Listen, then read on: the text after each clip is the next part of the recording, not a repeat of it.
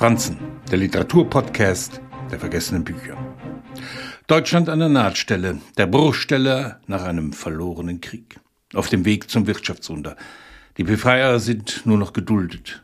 Dass selbst der Rassismus ungebrochen bei den Besiegten wieder die Oberhand gewinnt, davon erzählt Wolfgang Köpens Tauben im Gras. Jenem 1951 erschienenen Roman, der ein Kaleidoskop der Stimmen bietet, die sprachlich und stilistisch umherirren. Kurz nach der Währungsreform geschrieben, macht sich wieder etwas wie Zuversicht in diesem Deutschland breit. Der Scholz kehrt zurück, der schneit. Die Besatzungsmächte haben sich anderen Brennpunkten zugewandt, brauchen das westliche Deutschland im Kalten Krieg. Noch ist dieses Land eine offene Wunde, unübersichtlich auf dem Weg, und der Autor splittert seine Gegenwart in verschiedene Perspektiven und Erzählstränge auf. Im Café Schön treffen sich die afroamerikanischen US-Soldaten, die mitunter Liebesbeziehungen zu deutschen Frauen unterhalten, von denen sie sich Glück und Familie hoffen. Oftmals jedoch nichts als Opfer einer Leidenschaft werden.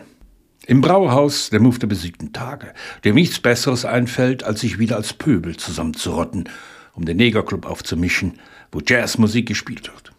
Wenn man heutzutage das Wort Neger oder Nigger in einem Text liest, graust es ein durchs Leben bewegen wie Tauben im Gras, heißt es an einer Stelle, was wohl auf den Stil des Bewusstseinsstroms, der aufgesplitterten Wahrnehmung anspielt.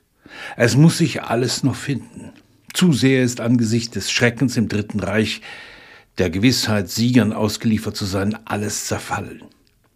Es wird Jahrzehnte des Vergessens, des blinden Ignorierens, des spürbaren Aufschwungs zu einer anderen als militärischen Macht benötigen, um diese Gesellschaft einen Halt zu verleihen.